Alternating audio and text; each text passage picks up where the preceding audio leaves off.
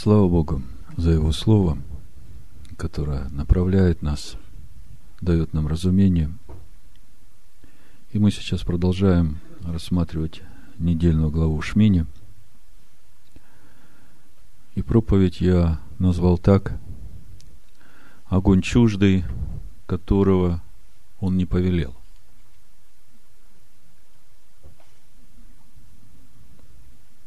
краткое содержание сегодняшней недельной главы вы знаете. Семь дней посвящались Аарону и его сыновья на служение.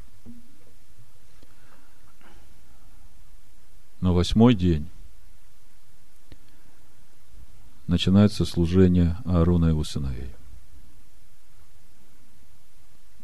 И два старших сына Аарона, Надава и Авиу, приносят на алтарь чуждый огонь перед Богом.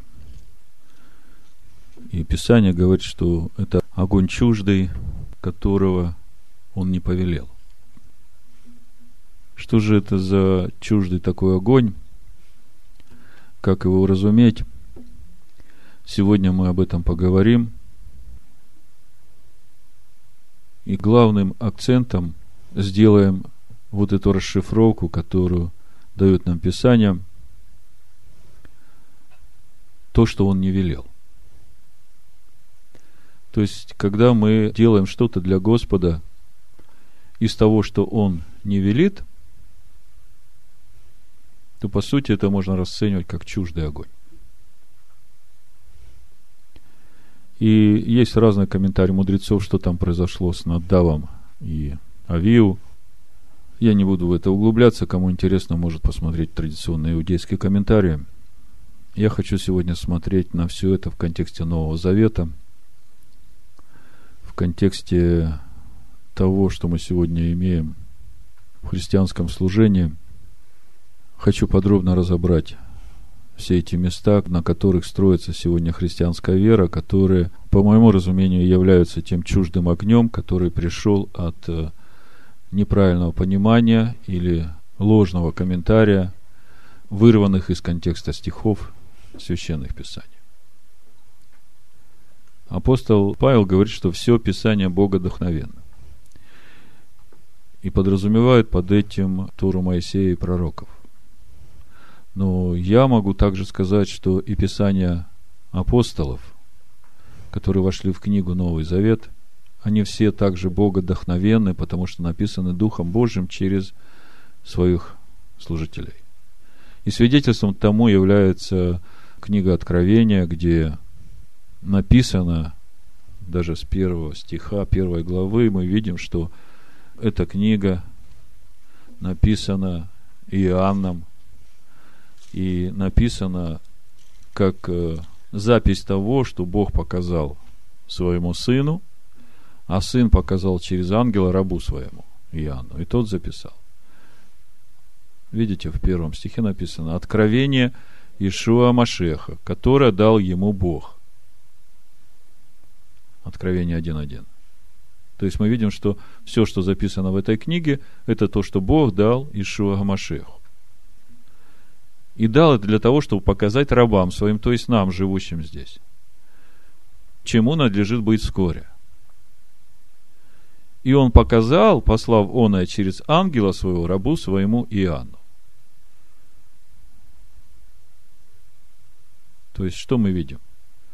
Мы видим, каким образом Писания Нового Завета являются богодохновенными. В послании евреям в первой главе мы тоже видим с первого стиха первой главы. Написано, Бог многократно и многообразно говоривший из древля отцам в пророках, в последние дни си говорил нам в Сыне. Бог говорил отцам в пророках,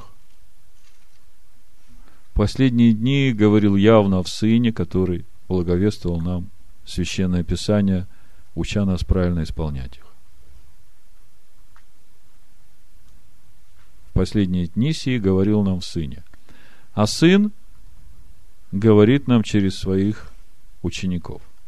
И это все записано в тех посланиях, которые вошли в книгу Новый Завет – послании Галатам апостол Павел тоже говорит, что он не от себя проповедует, первая глава, с 15 стиха. «Когда же Бог, избравший меня от утробы матери моей и призвавший благодатью своей, благоволил открыть во мне Сына Своего, чтобы я благовествовал Его язычникам, я не стал тогда же советоваться с плотью и кровью. Мы видим, что все письма апостола Павла – это как свидетельство его благовестия, того сына, которого Бог открыл ему. То есть я эти места Писания привел для свидетельства того, что все Писание Бога вдохновенное, в том числе Писание Нового Завета. Но при этом следует сказать, что в эти богодохновенное Писание люди, которых апостол Петр называет невеждами, внесли свои убавления и добавления. Как написано во втором послании Петра. Я тоже это прочитаю, и я хочу сказать, что не следует смешивать эти добавления и убавления с священными богодохновенными писаниями, и по причине этих добавлений и убавлений не следует негативно относиться к писаниям Нового Завета. Просто нужно разделять. Понятна мысль, да?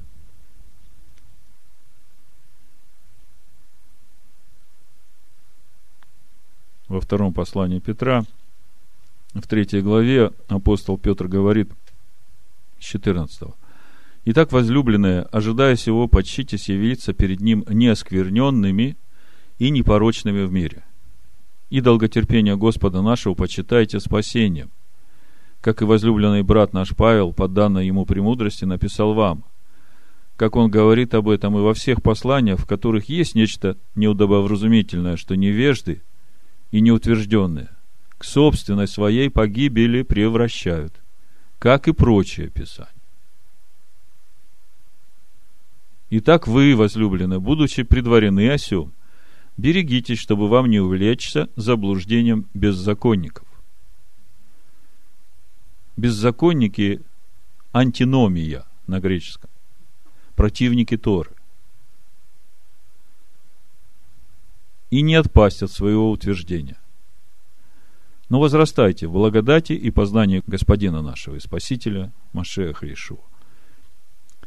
Значит, э, я эти места Писания привел для того, чтобы положить основание тому, о чем мы будем сегодня говорить, об этом чуждом огне, о том, что Бог повелевает своим священникам отличать святое от несвятого, чисто от нечистого, и этому учить свой народ. Если посмотреть Писания пророков, которые говорят о том, что будет в грядущем, то есть даже в то время, когда будет восстановлено Царство Божие на земле. И там мы видим у пророка Иезекииля в 44 главе, что священники будут учить народ отделять чистое от нечистого, священное от несвященного. То есть мы видим, что в течение семи дней, да, семи тысяч лет, вопрос чистого, нечистого, священного, несвященного, он актуален. Тогда вопрос о восьмом тысячелетии, а как там будет? Вот сегодняшняя недельная глава называется Шмини, да, и очень интересно, вот если смотреть так эсхатологически, пророчески, да, то она не случайно называется Шмини, и заметьте, священников готовили семь дней. Семь дней – это земной цикл, это цикл того времени, которое отведено на созидание нового неба и новой земли – и вот я почитаю мысли, которые мудрецы говорят в свете комментариев на сегодняшнюю недельную главу. Написано в Геморе, говорится, что во времена Машеха скрипка, на которой играют левиты в храме, приобретет еще одну струну. Их станет восемь. Число семь выражает природный порядок. Оно лежит в фундаменте мироздания. Семь созвездий, семь дней недели и так далее. Восемь – это уровень, стоящий над природой – вот почему еврейскому ребенку делают обрезание на восьмой день от рождения. Он перестает зависеть от земного порядка вещей и начинает подчиняться непосредственно Творцу, который над миром. Теперь мы понимаем, почему бритмилу не откладывают, даже если это происходит в субботу. Шаббат со всей ее святостью все же является частью земного цикла. А Шмини, восьмой день, выше, и значит ему первенство.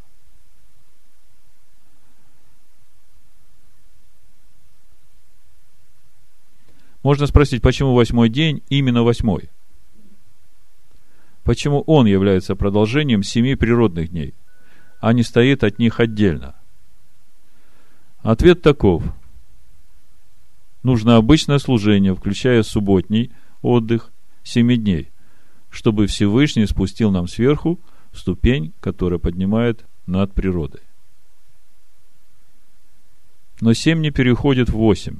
Семь дней – это наши человеческие усилия, которые несопоставимы с возможностями Всевышнего. Ну, вот такие мысли мудрецы говорят о восьмом дне. Это просто как э, информация к размышлению о той глубине духовной, которая в этой недельной главе. Значит, э, я начну с Левит 10 главы, первые три стиха прочитаю и начнем разбираться с тем, что же здесь написано и как это относится к нам, сегодня живущим, чтобы нам различать святое от несвятого, чистое от нечистого. Надав и Авиуд, сыны Аароновы, взяли каждый свою кадильницу и положили в них огня. И положили в него курение, и принесли пред Господа огонь чуждый, которого он не велел им. То есть первая характеристика чуждого огня мы уже сразу можем увидеть. Все, что он не велел, и мы приносим ему, это чуждый огонь. Тогда, если хочешь показать свое особое расположение к нему, то тогда приноси ему то, что он велел. Смотри в Тору и делай то, как он говорит, и это будет принято им. Если ты делаешь не то, что он говорит, то тогда это чуждый огонь. И вышел огонь от Господа и сжег их, и умерли они перед лицом Господним.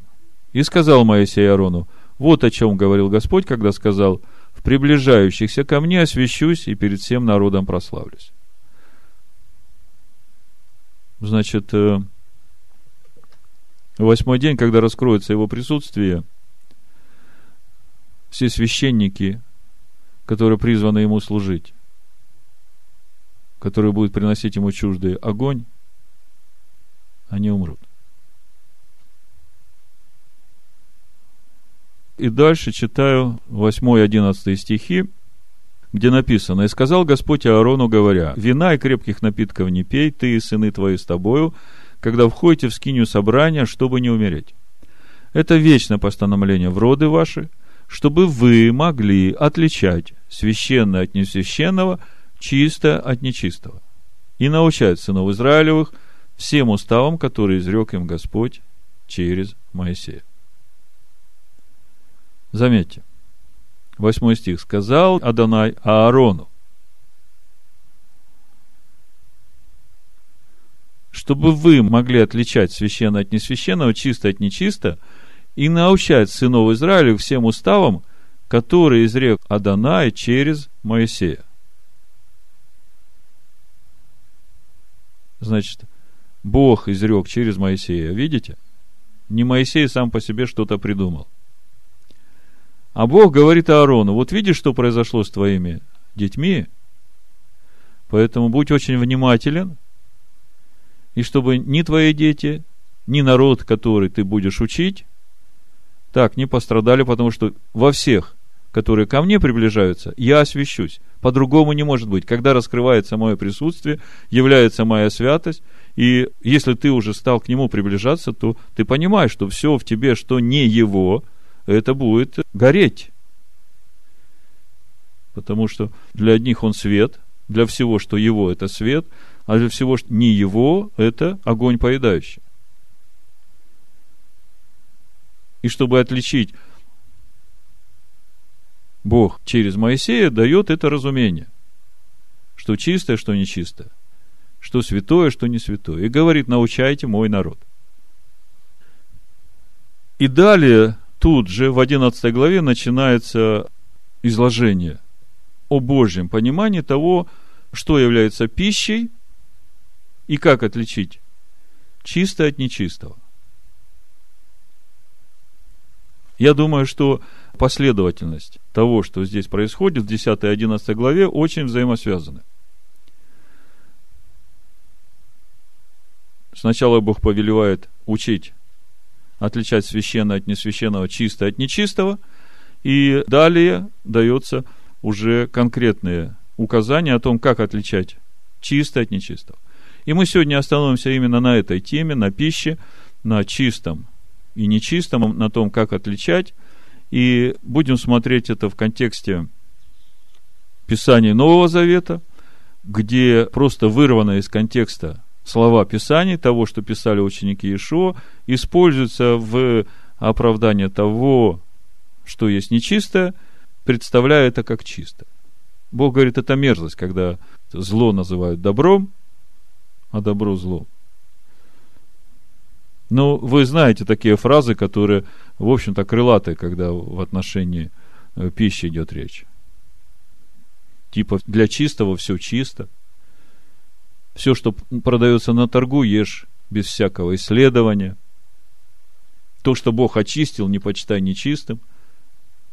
Всякое творение Божие хорошо, если освящается Словом Божьим и молитвой – и при этом подразумевается, что сама по себе молитва может осветить то, что Слово Божие не освещает. Не то, что входит в уста, оскверняет человека. То есть много мест Нового Завета, которые вырваны из контекста, и этими местами Писания аргументируют, теологи доказывают, что Бог отменил свое постановление о чистой пище и нечистой пище. Я хочу сегодня более подробно это рассмотреть, чтобы э, я понимаю, что вы в этом уже утверждены, но те, которые к нам заходят на сайт, и те, которые только начинают этим путем идти, им нужны простые, ясные, аргументированные объяснения всего, что написано в Новом Завете, потому что э, вот эти вот э, невежды и неутвержденные искажают как то, что говорили ученики, так и то, что написано в Торе, к собственной погибели и к погибели тех, кого учат. А Бог заповедал своим священникам учить народ отличать, что чистое и что нечистое, и что святое и не святое. Конкретно в отношении святого и не святого я могу сказать сейчас о заповеди Шаббат. Это то первое, что мне приходит в духе. Бог осветил седьмой день, субботу. И это святое. И Он повелел отличать святое от будничного. Но это тема другого дня, поэтому мы сегодня говорить будем только о чистой пище и нечистой пище. Давайте начнем с еще одного примера, который э, описан в Писаниях. Первая книга Паралипоменон, 15 глава. Речь идет о том времени, когда Давид решил перенести ковчег в город, в место, которое он приготовил для ковчега. И там есть такие слова.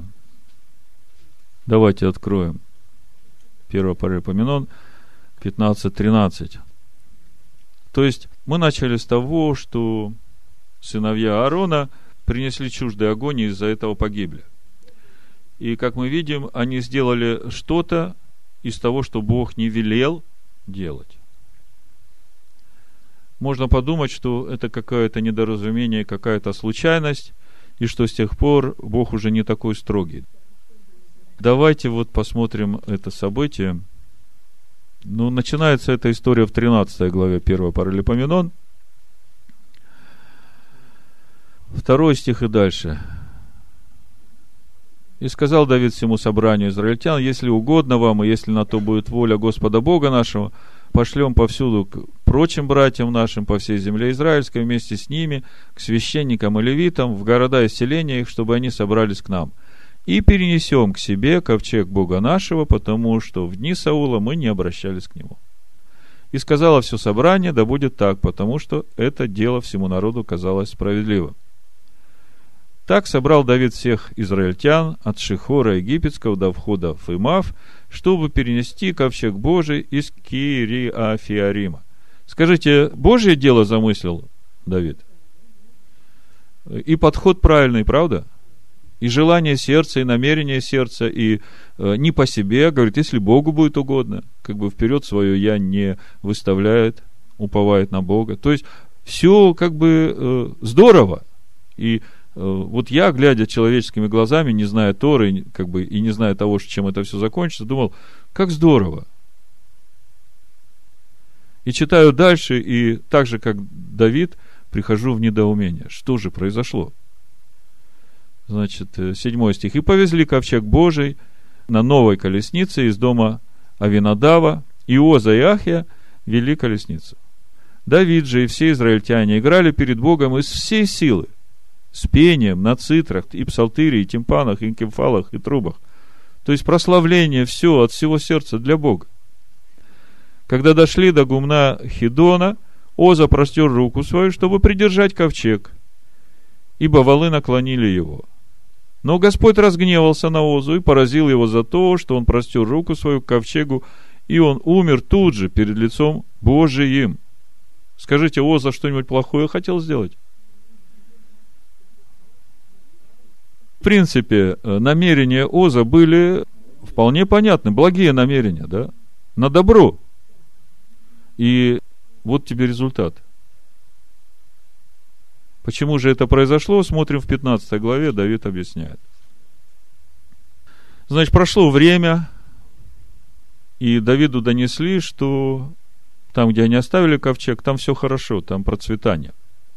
И в 15 главе мы читаем, 15 главе, 1 паралипоменон с 1 стиха. «И построил он себе домы в городе Давидовом, и приготовил место для ковчега Божия, и устроил для него скинию.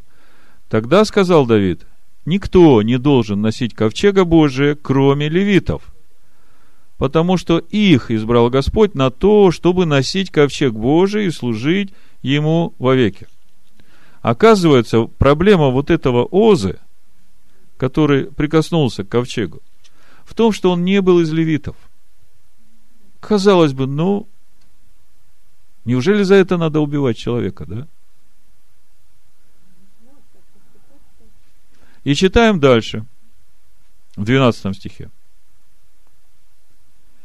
И сказал им, вы начальники родов левитских, осветитесь сами и братья ваши, и принесите ковчег Господа Бога Израилева на место, которое я приготовил для него.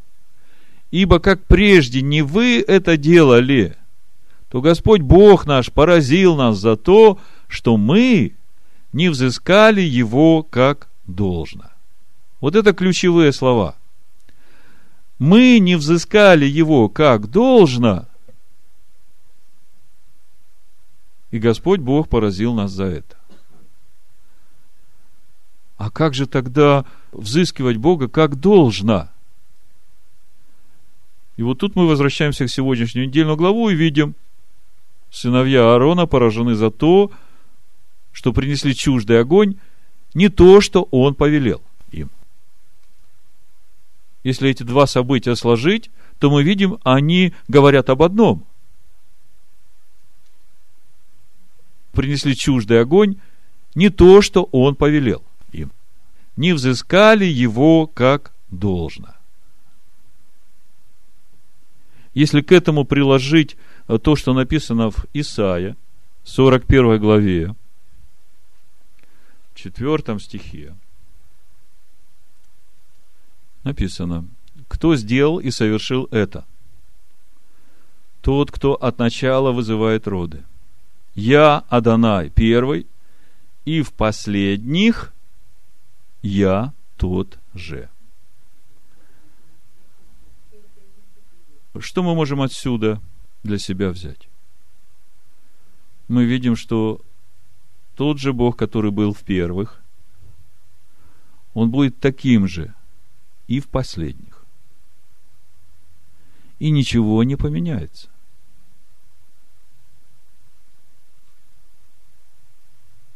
И поэтому в приближающихся ко мне я освящусь, говорит Всевышний. И освящусь именно через то, что они взыщут меня как должно, так, как я повелел. И они ничего не будут делать из того, что я не повелел, ибо это предо мной чуждый огонь.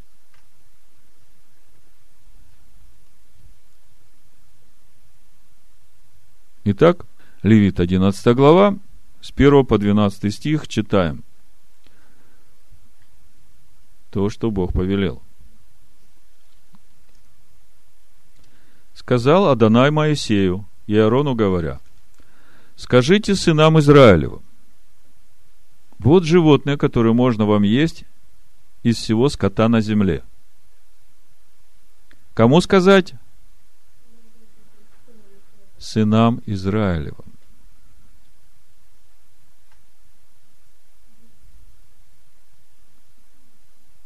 А кто такие сыны Израилевы?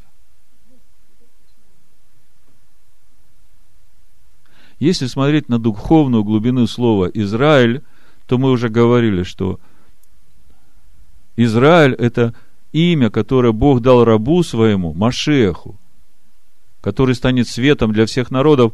Об этом написано в Исаии 49 главе. И именно это имя получил отец наш Яков, когда боролся всю ночь со своей ветхой природой, чтобы обрести новое имя, Израиль, суть которого правящий силой Бога. То есть, Израиль – это сосуд Бога, через который Бог правит этим миром. Так вот, написано, скажи сынам Израилевым. Вот животное, которое можно есть из всего скота на земле. Всякий скот, у которого раздвоены копыта, и на копытах глубокий разрез, и который жует жвачку. Ешьте. Только сих не ешьте из жующих жвачку, имеющих раздвоенные копыта. Верблюда, потому что он жует жвачку, но копыта у него не раздвоены, не чист он для вас.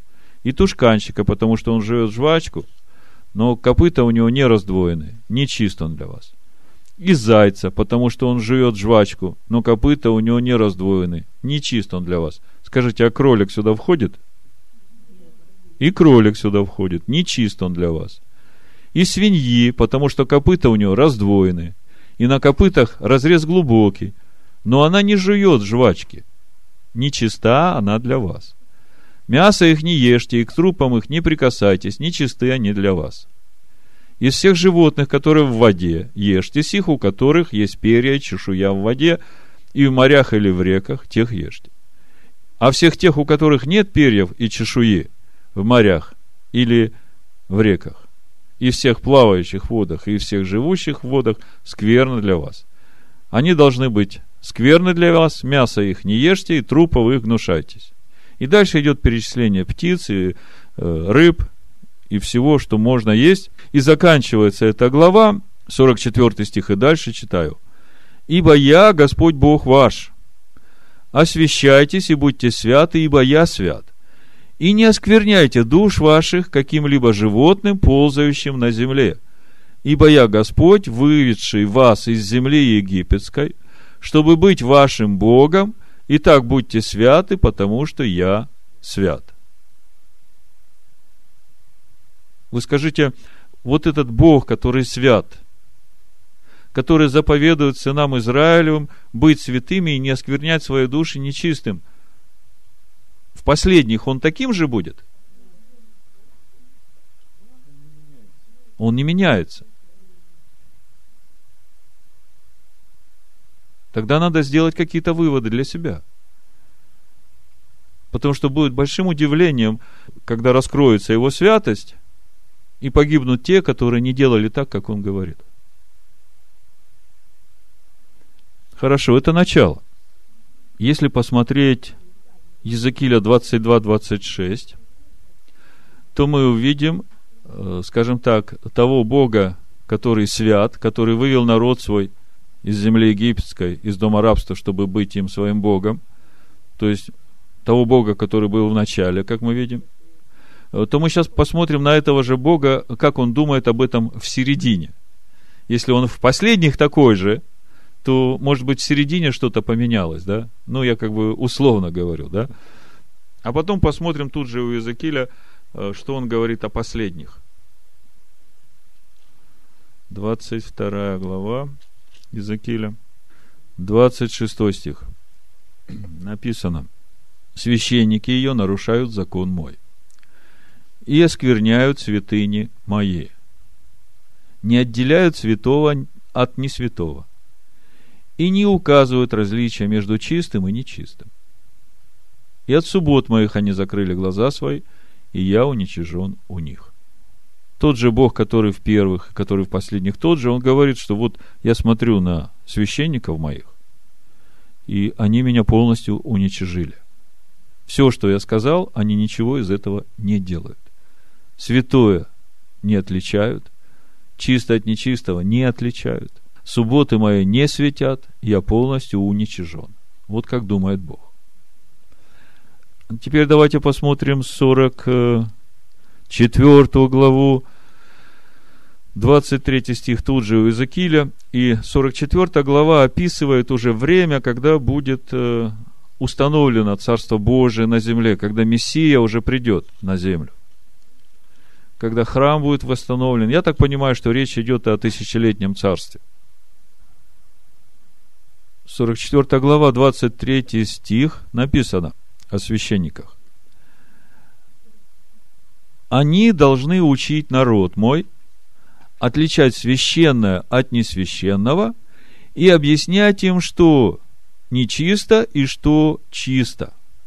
И при спорных делах они должны присутствовать в суде и по уставам моим судить их, и наблюдать закон мой и постановления мои, о всех праздниках моих и свято хранить субботы мои.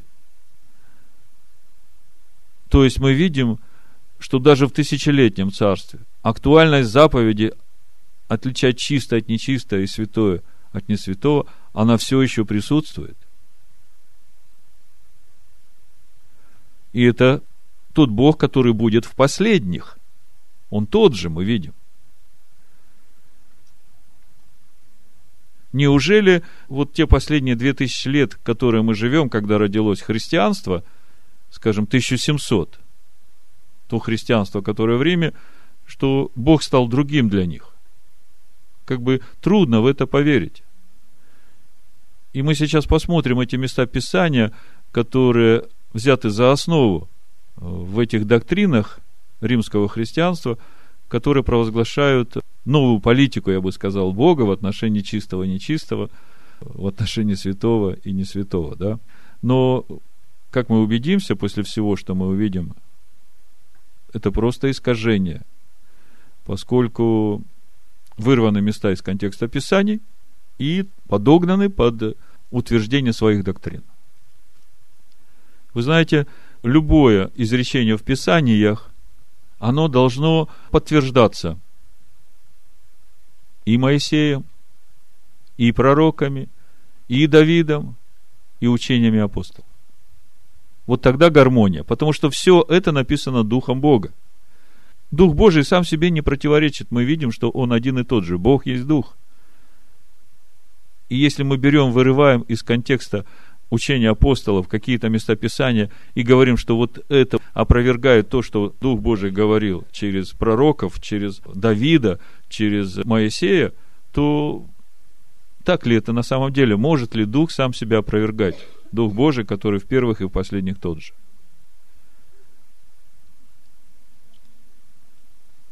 Но с самого начала мы знаем, что когда Бог сотворил этот мир, Он дал человеку заповедь есть зелень травную, которая семя приносит, да? И как бы вопрос э, или проблема с чистыми нечистыми животными э, в первом мире до потопа она не была актуальна. Но после того, как э, Ной вышел на новую землю, климат поменялся, появилась зима, которой не было раньше, весна и осень, которой не было раньше – Раньше было все время комфортное лето, как бы жизнь на Канарах круглый год. Поскольку сейчас все это поменялось, человеку нужно было какая-то дополнительная пища. И если мы смотрим то, что Бог заповедует Ною взять в новый мир, Бытие 7 глава, написано – Сказал Господь Ною, войди ты и все семейство твое в ковчег. Ибо тебя увидел я праведным передо мною в роде сем, и всякого скота чистого возьми по семи, мужеского пола и женского, а из скота нечистого по два, мужеского пола и женского. Казалось бы, новый мир, новая жизнь. Праведник въезжает э, в этот мир. Зачем? Нужно вести с собой туда этих нечистых животных. Странное повеление, правда? Если Бог хочет, чтобы мы все были чистыми, то зачем нам дополнительные сложности создавать? Чтобы ответить на этот вопрос, другой вопрос я вам задам. Как вы думаете, когда Бог насадил сад Эдемский, зачем Он там посадил это дерево познания добра и зла? Зачем? Да, чтобы увидеть свободу нашего выбора нам самим. И мы понимаем, что с нечистыми животными в том первом мире не было проблемы. Как бы это не было актуальным для людей, потому что людям достаточно было этой пищи, которая зерновая была. Но тем не менее, Ной может отличить чистых животных от нечистых. И подумайте, если бы Бог предполагал, что Ной будет кушать нечистых животных, то нечистых было взято только по одной паре, как бы только для сохранения вида. Если бы вдруг Ною захотелось бы там в течение своего странствия по морю свининки отведать, он бы завалил там самку или самца, да, тогда бы и не было размножаться уже этой породе. А то, что чистых семь, это видно, что есть запас. Есть запасы для жертвоприношения, а жертвоприношение, жертва мирная, как вы знаете, она предполагает и вкушение этой жертвы тому, кто приносит. То есть, мы видим, что со времен потопа, с того момента, как Ной входит в этот новый мир, когда было уничтожено все, что противилось воле Бога, мы видим, что чистое и нечистое уже тогда существует, и мы видим отношение Бога и отношение Ноя к чистому и нечистому. Мы видим, что Ной приносит жертву Богу чистое, да? И то, что взято всего одна пара нечистых, уже автоматически говорит о том, что не предполагалось, чтобы это было съедено. Но есть такое утверждение, что ну, заповедь о чистой пище Бог дал только евреям. Но во времена Ноя евреев еще не было. Во времена Ноя евреев еще не было как народа. Тогда еще Авраам не родился. Да, если смотреть на духовное значение слова еврей, да, иври, тот, который перешел на сторону Бога, да, тогда можно это понять. Но в принципе, я говорю, сегодня многие говорят в христианской среде, что заповедь о чистых животных Бог дал только евреям, а нам народам, язычникам нет. Вон, нам эти заповеди Ноя достаточно. Так в заповедях Ноя там не предполагается употребление нечистых животных. Более того, удавленина, да, которую запрещено есть всем народам, не ешь крови, удавленины. Так вот, э, как не забивай свинину, она все равно остается с кровью в мясе. И знаете почему? Вот Наум сегодня говорил, у всех чистых животных артерии, которые идут в мозг, которые перерезаются, они находятся снаружи, возле дыхательного горла, да, и сразу перерезается, и вся кровь выходит. А у свиньи и во всех нечистых животных еще один кровеносный сосуд, который питает мозг, он идет внутри позвоночного столба. То есть до него не доберешься. И потом, когда свинью забивают, то получается, что в любом случае мясо это удавленина. Потому что кровь остается там, а удавленина это всякое животное, которое с кровью. Я понимаю, что мы ее не кушаем, но я сейчас это говорю для тех, которые все еще продолжают есть. Ну, давайте теперь перейдем к Писаниям Нового Завета и разберем эти основные места, которые толкуются в искаженном виде теологами христианскими – что в итоге кончится печально для тех, которые не взыскали Бога как должно. Первое место мы рассмотрим Матвея 15 главу. Иешуа говорит там о том, что оскверняет человека не то, что входит в него, а то, что выходит из него, да? Второй стих написано, «Зачем ученики твои приступают предание старцев, ибо не умывают рук своих, когда едят хлеб?» Значит, речь идет об умывании рук, когда едят хлеб. И дальше мы видим, что Иешуа порицает фарисеев за то, что они поклоняются Богу, избрав заповеди человеческие. И в этом видят свое поклонение Богу. С 3 по 10 стих он осуждает их традицию, в которой они провозглашают, что поклоняются Богу, при этом исповедуют человеческие предания. Это понятно. Все, что он дальше будет говорить, это притча, это еще имеет какое-то понимание, которое нужно разъяснить. Но, в принципе, как бы ситуация, которую он рассматривает, это предания человеческие, и в частности, предания об обмытии рук, когда человек приходит с базара, из общественных мест, является обрядовым таким омовением, когда иудей возвращается с базара, он омывает руки или с улицы, чтобы очиститься от скверны прикосновения к любому человеку нееврейской принадлежности или предмету. В этом суть этого омовения. Потому что еврею запрещено сообщаться с неевреем. Да, вы знаете. Да, и вот Иешуа осуждает эту человеческую традицию. В третьем стихе он говорит, он же сказал им в ответ, зачем вы приступаете заповедь Божию ради предания вашего? Ибо Бог заповедал, почитай отца и мать, и злословящий отца или мать смертью да умрет. А вы говорите, если кто скажет отцу или матери, дар Богу то, чем бы ты от меня пользовался, тот может и не почтить отца своего или мать свою. Таким образом, вы устранили заповедь Божию преданием вашим. То есть, речь идет именно о человеческих преданиях, которые устраняют заповеди Божии. Седьмой стих. Лицемеры – Хорошо пророчествовал о вас Исаия, говоря, «Приближаются ко мне люди сии устами своими и чтут меня языком, сердце же их далеко отстоит от меня, но тщетно чтут меня, уча учением, заповедям человеческим». То есть это продолжение той же самой темы, о которой мы начали сначала. Огонь чуждый, или в случае с э, Озой, взыскали меня не так, как должно. И, призвав народ, сказал им, слушайте и разумейте. Не то, что входит в уста, оскверняет человека, но то, что выходит из уст, оскверняет человека.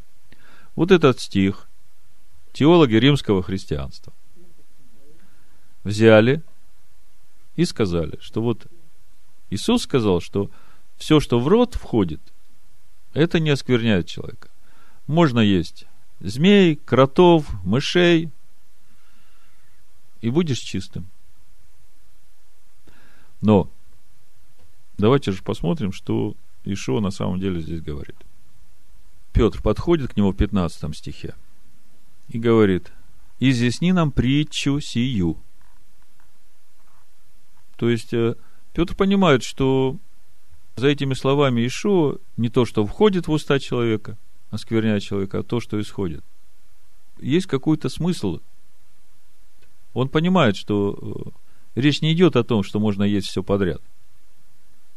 Ишуа сказал, неужели вы еще не разумеете? Еще ли не понимаете, что все, входящее в уста, проходит чрево извергается вон, а исходящее из уст, из сердца исходит, сие оскверняет человека. Ибо из сердца исходят злые помыслы, убийства, прелюбодеяния, любодеяния, кражи, лжесвидетельства, хуления. Это оскверняет человека. А есть неумытыми руками – не оскверняет человека. То есть, вот последний стих, он раскрывает суть того, о чем вообще Иешуа говорит. Есть неумытыми руками, не оскверняет человека. И речь идет о ритуальной нечистоте, потому что это омовение рук производилось именно от прикосновения к нечистому. Это не есть то мытье рук, которое мы перед едой моем, чтобы от микробов омыть. Вот фильм «Ушпизим» мы смотрели, мы видели, как омываются руки, да, перед едой, и молитва произносится. И Ишуа говорит, что вот это ваша человеческая заповедь. Но я вам говорю, что даже если вы будете есть этими руками, то вы не осквернитесь. Есть неумытыми руками не оскверняет человека.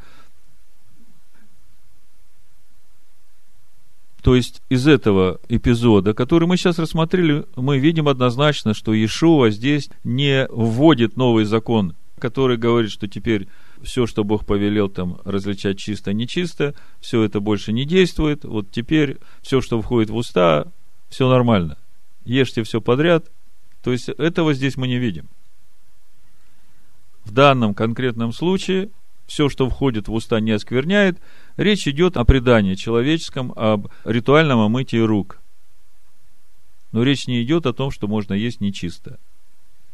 С этим разобрались, да? У нас еще несколько мест, поэтому надо поторопиться. 1 Тимофея, 4 глава. С первого стиха буду читать. Дух же ясно говорит, что в последние времена отступят некоторые от веры, внимая духом обольстителям и учением бесовским. Ну, мы как раз живем в разгар этого времени. Через лицемерие лжесловесников, сожженных совести своей, запрещающих вступать в брак – и употреблять в пищу то, что Бог сотворил, дабы верные, познавшие истину, вкушали с благодарением.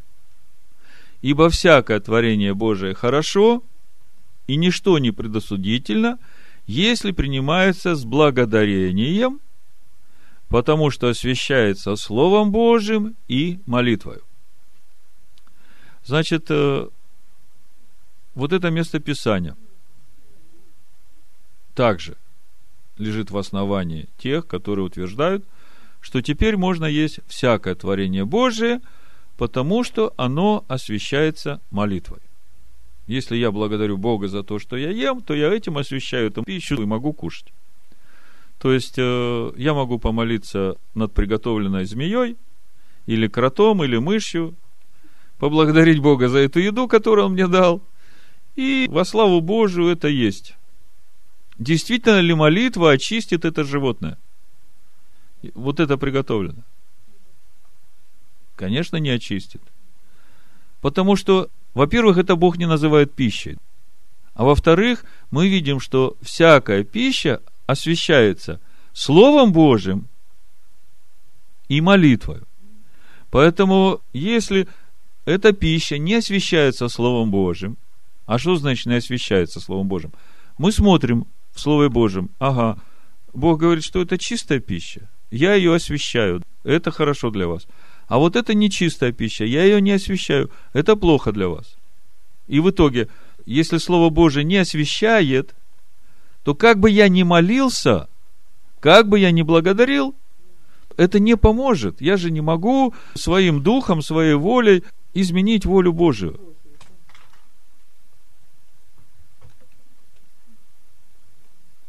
Ибо всякое творение Божие хорошо. И ничто не предосудительно, если принимается с благодарением. Но в третьем стихе там говорится о пище. Употреблять в пищу то, что Бог сотворил.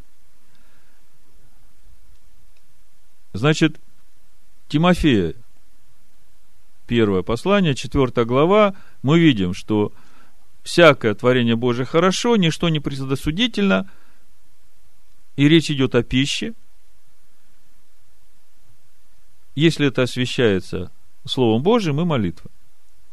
Значит, два условия для пищи должно освещаться Словом Божьим и должно освещаться молитвой. С этим все понятно, да? Дальше идем. Деяние 10 глава о видении Петра и о том, что Бог очистил, то почитай нечистым. То есть продолжаем эту тему. Значит, э, Деяние, 10 глава, начинается с такого, казалось бы, э, не относящегося к этому видению Петра эпизода. Мы видим римского сотника Корнилия, и во втором стихе написано «благочестивый, боящийся Бога со всем домом своим, творящий много милостыни народу и всегда молившийся Богу». То есть это уже нонсенс чтобы римский сотник был благочестивым и исповедующим Бога евреев. И этот сотник видит видение, ангел ему говорит, пошли к Петру, и он тебе скажет слова, которыми спасешься ты и дом твой. То есть это как бы предыстория. В это время Петр молится. И в этой молитве видит видение. Ну, с 10 стиха буду читать. «И почувствовал он голод, и хотел есть. Между тем, как приготовляли, он пришел в выступление. И видит отверстие неба, исходящий к нему некоторый сосуд, как бы большое полотно, привязано за четыре угла и опускаемое на землю. В нем находились всякие четвероногие земные звери, присмыкающиеся и птицы небесные. И был голос к нему, «Встань, Петр, закали и ешь». Но Петр сказал, «Нет, Господи, я никогда не ел ничего скверного и нечистого». Тогда в другой раз был к нему глаз, что Бог очистил, того не почитай нечистым. Это было трижды, и сосуд опять поднялся на небо. 17 стих, смотрите. Когда же Петр недоумевал в себе, что бы значило это видение, которое он видел, вот мужи, посланные Корнилием, расспросившие о доме Симона, остановились у ворот. То есть, несколько моментов здесь сразу. Во-первых, то, что Петр увидел, и то, что Петр услышал, это его привело в шок. Заметьте, до этого видения Петр три с половиной года ходил с Иешуа. Потом Иешуа умер и воскрес. И проходит еще какое-то время, и Петр видит это видение и говорит, Господи, я никогда ничего нечистого не ел. То есть уже из этого утверждения можно сделать вывод, что Иешуа не учил своих учеников тому, что можно уже есть что-то нечистое.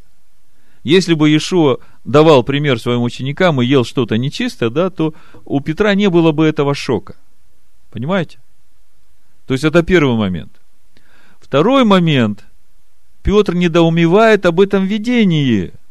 То есть он видел в этой простыне нечистых животных и слышит повеление Бога «закали и ешь». И он понимает, что это что-то значит, но пока не может понять, что это значит. Но однозначно понимает, что речь не идет о том, что нужно теперь э, кушать нечистых животных. Змей там, ящериц там, что угодно, да, нечисто. То есть он понимает, что это что-то значит, но не понимает, что. И тут приходят от Корнилия посланники. Он идет с ними, заметьте, до этого иудеи с язычниками не сообщались.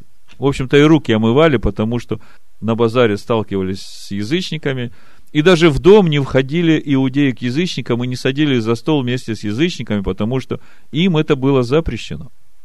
И вот э, после всего этого видения приходят от Корниля, приглашают Петра, и Петр начинает понимать, что же значило это видение. Приходит к Корнилию и говорит, смотрите, 28 стих, «И сказал им, вы знаете, что иудею возбранено сообщаться или сближаться с иноплеменником. Но мне Бог открыл, чтобы я не почитал ни одного человека скверным и нечистым. То есть, если до этого Петр недоумевал, что бы значило это видение – и мы увидели, что реакция Петра однозначно говорит, что Иешуа не учил своих учеников отмене закона о кошерной пище. То здесь Петр уже понимает суть этого видения и говорит, мне Бог открыл, чтобы я вот с этого времени не почитал язычников нечистыми. Причем какой язычник? Корнили, мы читали в начале. Боящийся Бога, молившийся всем домом, благочестивый, творивший много милостыни – Помните, в Евангелии там есть одно место, когда приходят э, за э, римского сотника, там имя не указано. Но они ходатайствуют перед Ишуой и говорят, помоги ему, он же нам синагогу построил. Я так понимаю, что речь идет об одном и том же человеке. Потому что римских сотников в Иудее не так много было, боящихся Бога. И дальше Петр в 34 стихе Петр отверз уста свои, сказал, «Истинно познаю, что Бог нелицеприятен, но во всяком народе, боящийся Его и поступающий по правде, приятен Ему». Вот точка отсчета нечистых, которые становятся чистыми, да? тех, которых Бог очищает. Истинно познаю, что Бог нелицеприятен, но во всяком народе, боящийся Его – и поступающий по правде приятен ему. Слава Богу. Идем дальше. Значит, осталось такое емкое место, которое многих вводит в заблуждение. Откуда взяты эти слова? Пища не приближает нас к Богу. Все, что продается на торгу, ешь без исследования. И все это можно объединить одной темой апостол Павел об идоложертвенном. И я начну с простого, чтобы потом оттуда перейти туда, где менее понятно, поскольку э, самое непонятное место это Римлянам 14 глава, но об этом же самом апостол Павел говорит в 1 Коринфянах 8 главе и в 1 Коринфянах 10 главе.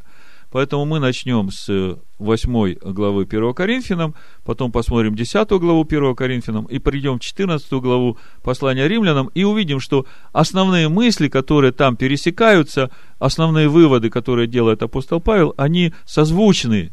И через это можно увидеть, что речь идет об одном и том же. Давайте начнем с 1 Коринфян 8 главы. Значит, начинается глава так. Об идоложертвенных яствах мы знаем, потому что мы все имеем знания. О чем? Об идоложертвенном, вся глава, да? Кто думает, что он знает что-нибудь, тот ничего еще не знает, как должен знать. Но кто любит Бога, тому дано знание от Него. Итак, четвертый стих. Об употреблении в пищу идола жертвенного. Видите? Это то, что для иудеев большой соблазн и преткновение. Об употреблении в пищу идоло жертвенного. Речь идет не об употреблении в пищу того, что Бог назвал нечистым и отличил как нечисто. Речь идет об употреблении в пищу чистых животных, потому что речь идет о пище, но те, которые были принесены в жертву идолам. Разницу понимаете? Хорошо. Итак, об употреблении в пищу идола жертвенного мы знаем, что идол в мире ничто, и что нет иного Бога, кроме единого. Вот Павел говорит не о триедином Боге, да, а о едином.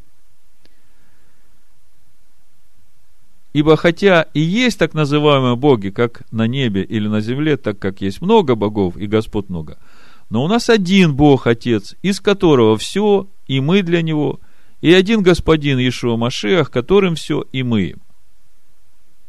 Но не у всех такое знание. Некоторые и до ныне с совестью признающие идолов, вот здесь ключ к пониманию того вступления, которое Павел делает об идоложертвенном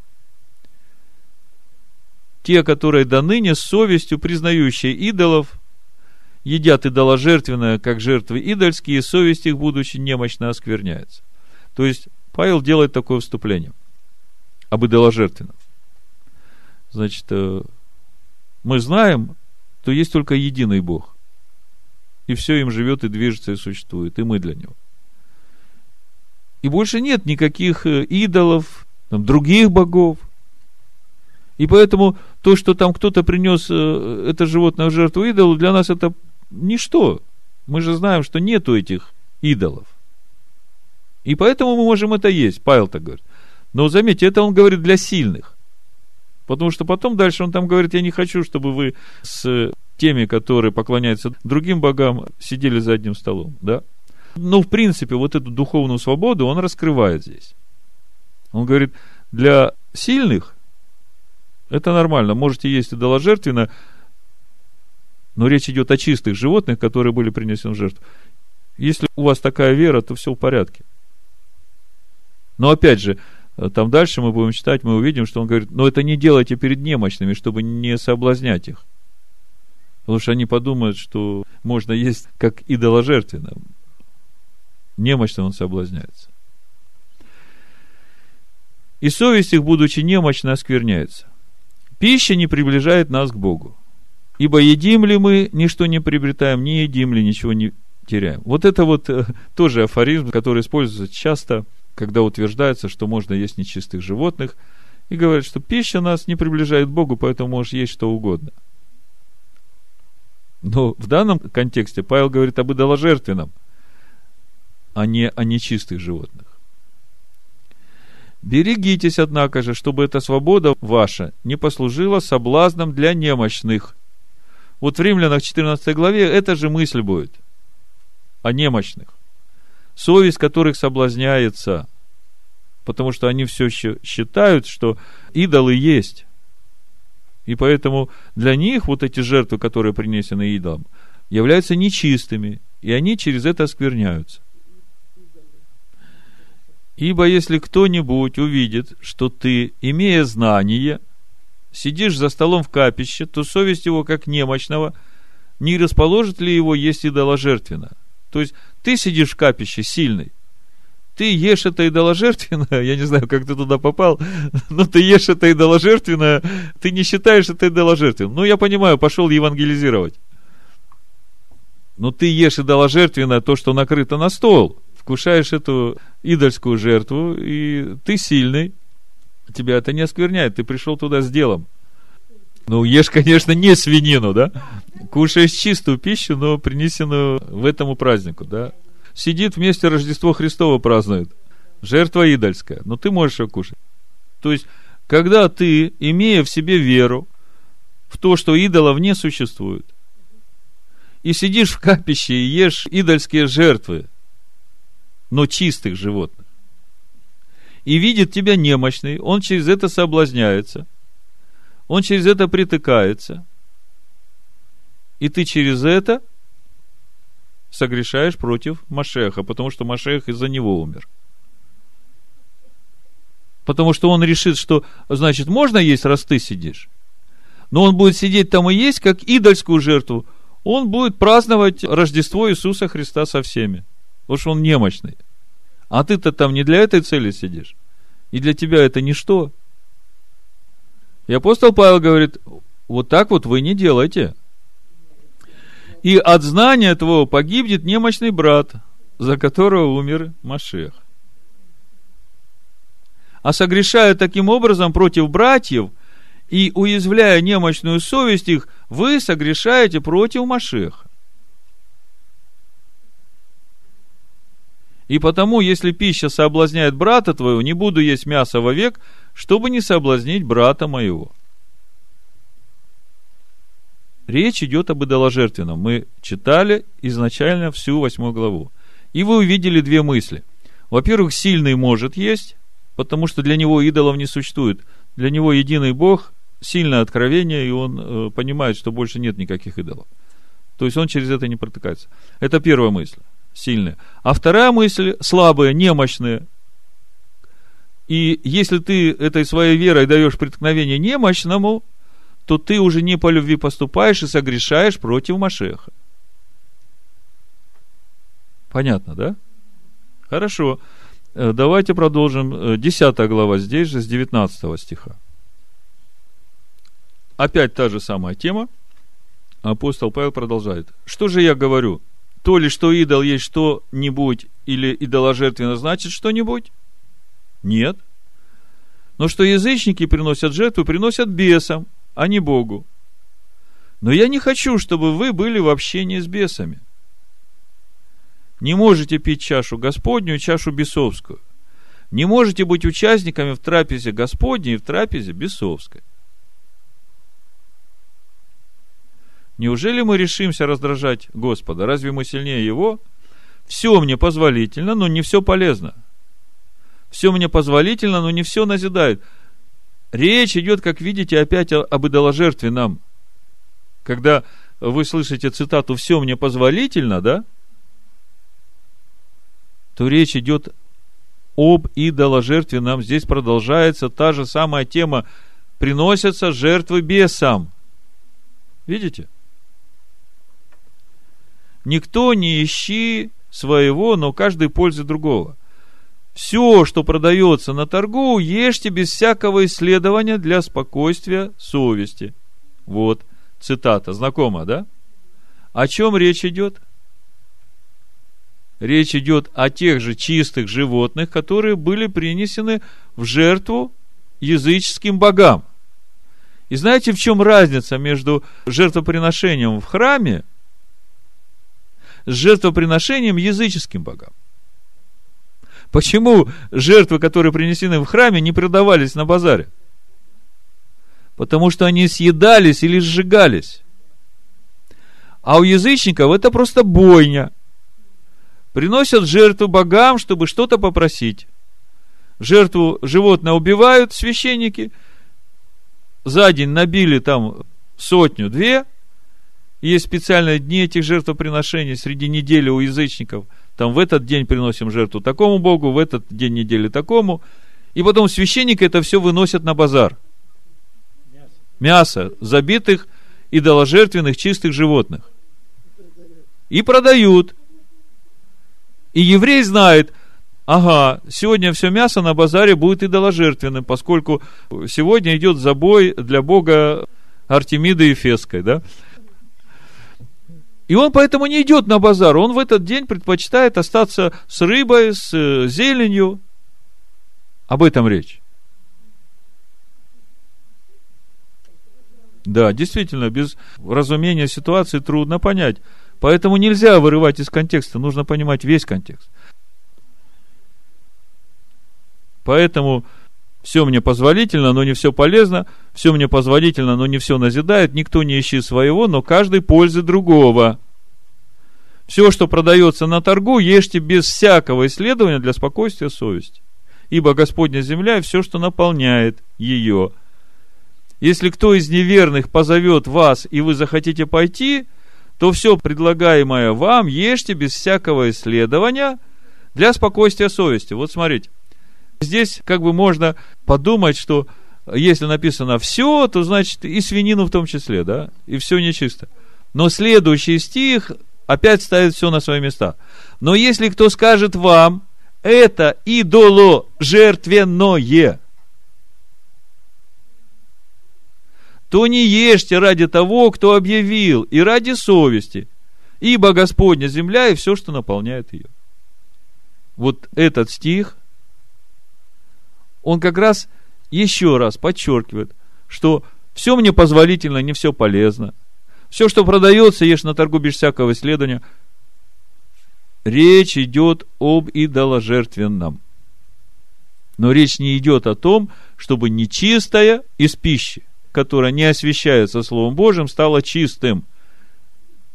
А речь идет о том, что пища чистых животных, принесенных в жертву идолу, становится нечистой для иудея.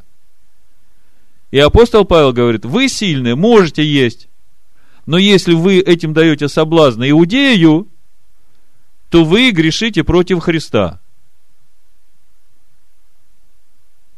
Дальше об этом он и пишет – Совесть же, разумею, не свою, а другого. Ибо для чего моей свободе быть судимой чужой совестью? Если я с благодарением принимаю пищу, то для чего порицать меня за то, что я благодарю? Итак, едите или пьете или иное, что делаете, все делайте во славу Божию. Речь все еще идет об идоложертвенном. Не подавайте соблазна не иудеям, ни Еленам, ни Церкви Божией. Скажите мне, если Павел говорит, не подавай соблазна иудею, то когда я приглашаю его есть за моим столом свинину, то подаю я ему соблазн?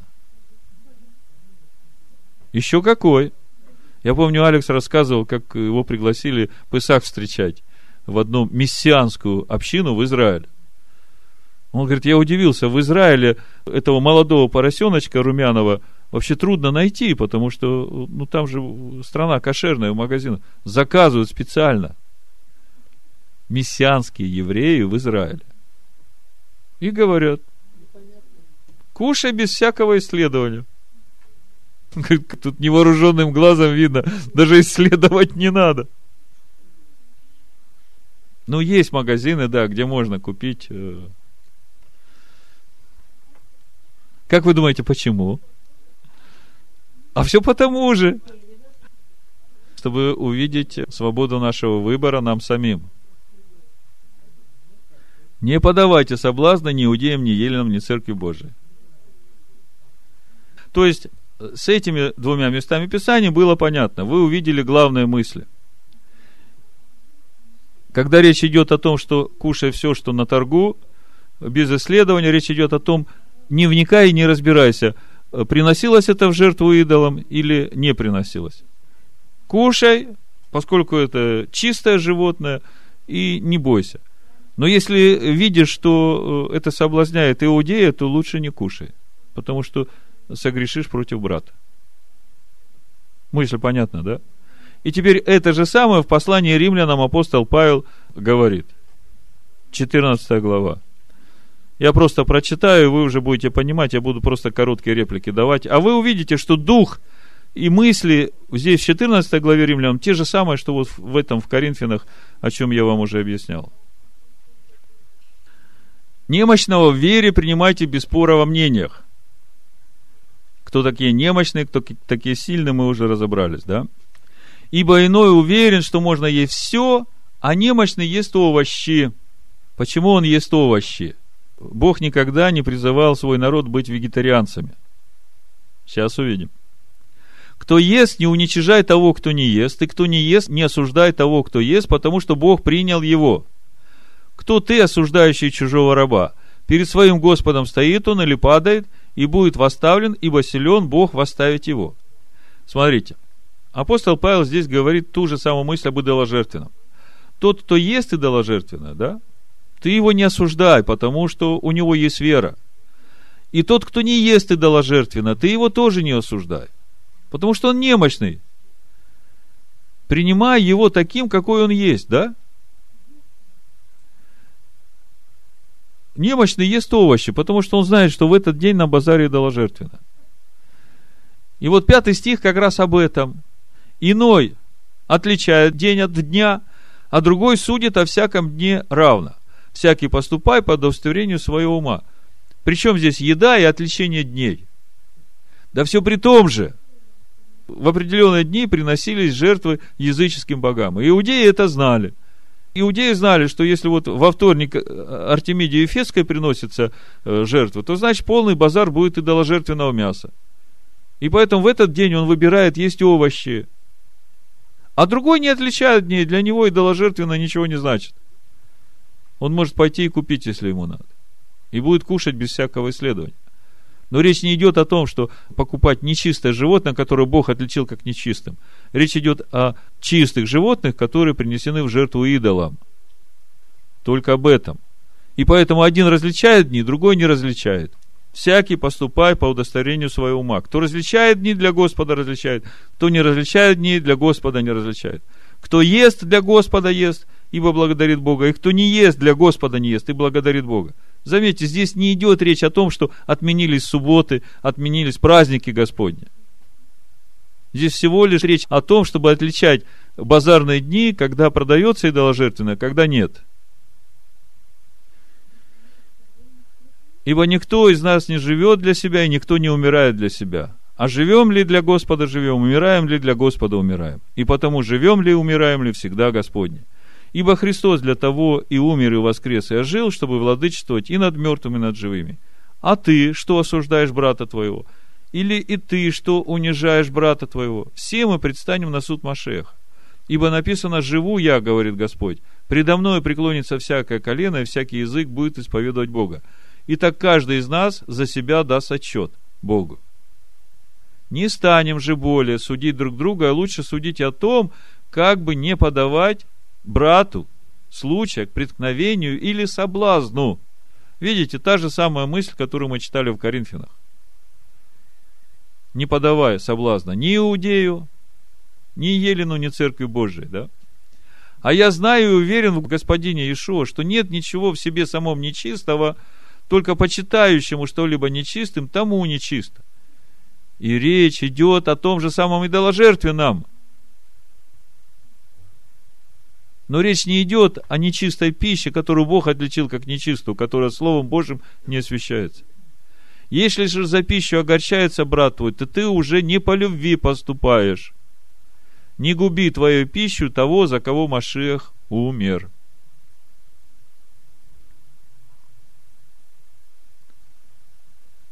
Понятно, да? Еще свидетельство самого Иешуа об его отношении к нечистым животным, в частности, к свиньям. То, что Петр недоумевал о том, что нужно кушать нечисто после того, как уже Иешуа умер и воскрес, говорит о том, что Иешуа не учил своих учеников есть нечисто, мы уже говорили. Ну вот в Луке 8 главе мы видим ту ситуацию, когда Иешуа там почти две тысячи свиней отправляет на смерть, позволив бесам войти в них. Скажите, две тысячи свиней – это много еды? Э, сколько человек можно накормить двумя тысячами свиней?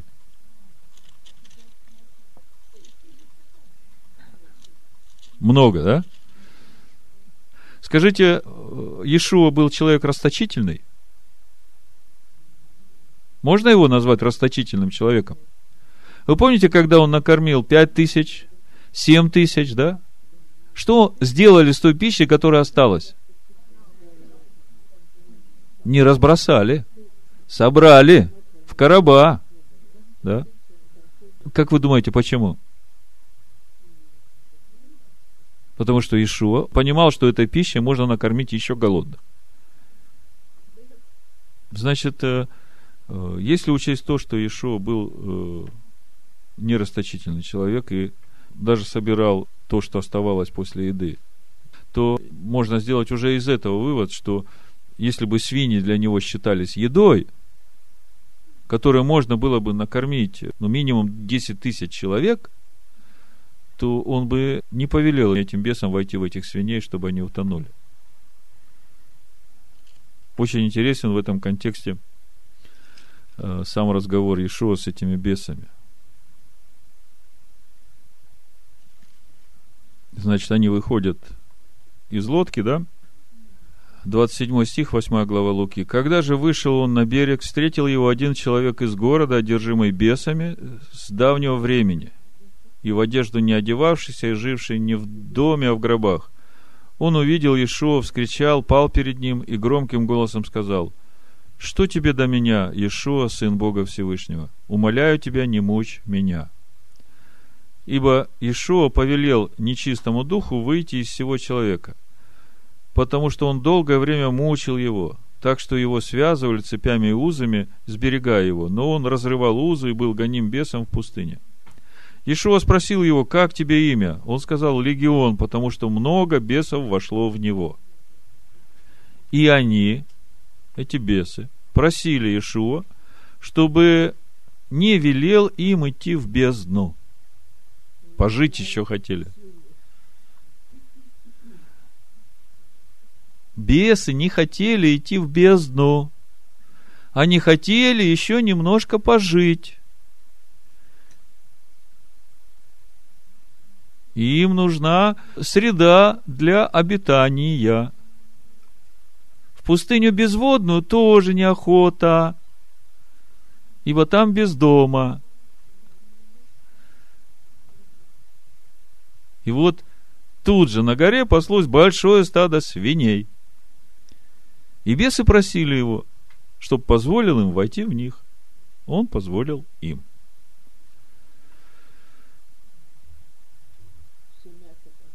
Мысль.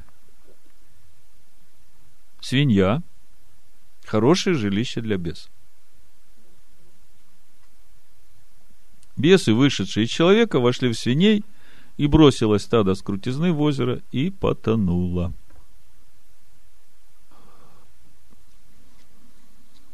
Если Бог и в первых, и в последних тот же, то какие мы можем из этого сделать выводы? Вот чтобы нам помочь сделать выводы правильные, Я прочитаю вам два места из Исаия. Первое – это 65 глава Исаия, второй, седьмой стих написано. «Всякий день простирал я руки мои к народу непокорному, ходившему путем недобрым, по своим помышлениям, к народу, который постоянно оскорбляет меня в лицо, приносит жертвы в рощах и сжигает фимиам на черепках, сидит в гробах, ночует в пещерах, ест свиное мясо и мерзкое варево в сосудах у него, который говорит, остановись, не подходи ко мне, потому что я свят для тебя. А не дым для обоняния моего, огонь, горящий всякий день. Вот что написано пред лицом моим. Не умолчу, но воздам. Воздам в недра их беззакония ваши, говорит Господь, и вместе беззакония отцов ваших, которые воскуряли Фимаам на горах и на холмах поносили меня – и отмерю в недра их прежние деяния их. И дальше в Исаии 66 главе мы видим, что когда Бог начнет воздавать, это будет со вторым приходом Ишуа Машеха. 15 стих написано, Исайя 66 глава. «Ибо вот придет Господь в огне, и колесница его, как вихрь, чтобы излить гнев свой с яростью и прещение свое с пылающим огнем. Ибо Господь с огнем и мечом своим произведет суд над всякой плотью. И много будет пораженных Господом. Те, которые освещают и очищают себя в рощах, один за другим едят свиное мясо, и мерзость, и мышей, все погибнут, говорит Господь. Ибо я знаю деяния их и мысли их, и вот приду собрать все народы языки, и они придут и увидят славу мою. То есть мы видим, что мысли Бога по отношению к нечистой пище не поменялись. И в Новом Завете апостол Павел, говоря об идоложертвенном, о чистых животных, которые были принесены в жертву идолам и стали через это нечистыми, в Новом Завете апостол Павел говорит, что для сильных это не является препятствием, они остаются чистыми. Но как мы увидели, ни одно из мест Писания Нового Завета не говорит о том, что ученики Иешуа провозгласили, что отныне можно есть нечистых животных, которых Слово Божие отличило как нечистым. И мы видим, что в конце Бог будет судить все народы. И по сути мы начали с того, что не взыскали меня как должно, и через это приходит наказание. Если мы делаем все, что Бог не повелел, то нам за это придется и отвечать. Поэтому э, в Евреях в 11 главе, в 6 стихе написано, «А без веры угодить Богу невозможно, ибо надобно, чтобы приходящий к Богу веровал, что Он есть, и ищущим Его воздает». Так вот, весь вопрос в том, как взыскать его как должно, или взыскать его так, как он не повелел. Результат будет разный. Для одних жизнь вечная, а для других смерть вторая. Часто можно слышать, что, ну, к нам, язычникам, это не относится. Это к евреям все относится – но как мы позавчера разбирали на первом уроке для начинающих школа выхода из Вавилонской блудницы, написано, что Бог повелевает всем народам покаяться, обратиться от греха и вернуться к Богу. Исайя 56 глава, 6-7 стих и сыновей иноплеменников, присоединившихся к Господу, чтобы служить Ему, любить имя Его, быть рабами Его, всех хранящих субботу от осквернения и твердо держащихся завета Моего, я приведу на святую гору мою и обрадую их в моем доме молитв. Все сожжения их и жертвы их будут благоприятны на жертвеннике моем, ибо дом мой назовется домом молитвы для всех народов. В числах 15 главе 14-16 стих написано – если будет между вами жить пришелец, или кто бы не был среди вас в роды ваши, и принесет жертву приятное благоухание Господу, то и он должен делать так, как вы делаете. Для вас общество Господне и для пришельца, живущего у вас. Устав один, устав вечный, в роды ваши, что вы, той пришелец, да будет пред Господом. Закон один, и одни права, да будут для вас и для пришельца, живущего у вас. И когда мы читаем апостола Павла, то мы видим, что все служение апостола Павла для язычников в том, чтобы привить язычников к израильской маслине. Чтобы через веру в Иешуа язычников ввести в то духовное наследие, которое Бог доверил сыновьям Иакова. Иешуа повелел своим ученикам идти во все народы и делать учеников из всех народов. Поэтому сегодня каждый слышащий эти слова, если он хочет взыскать Господа как должно, должен сам сесть перед Богом с Писаниями и просмотреть все, о чем мы говорили, и молиться Богу, и пусть Бог ему покажет, чего же Бог ожидает от него. И что стоит для такого человека, скажем, на весах будущего его жизни. Готов ли он за свинину и за нечистое животное рисковать тем, чтобы потерять жизнь вечную? Стоит ли это того? Каждый человек должен делать выбор сам. И я молюсь и прошу, чтобы Дух Божий каждому человеку открыл ту истину, которая одна которая навеки, которая не меняется, потому что Он и в первых, и в последних тот же. И Слово Его вечно и неизменно. Да благословит всех вас Всевышний. Аминь.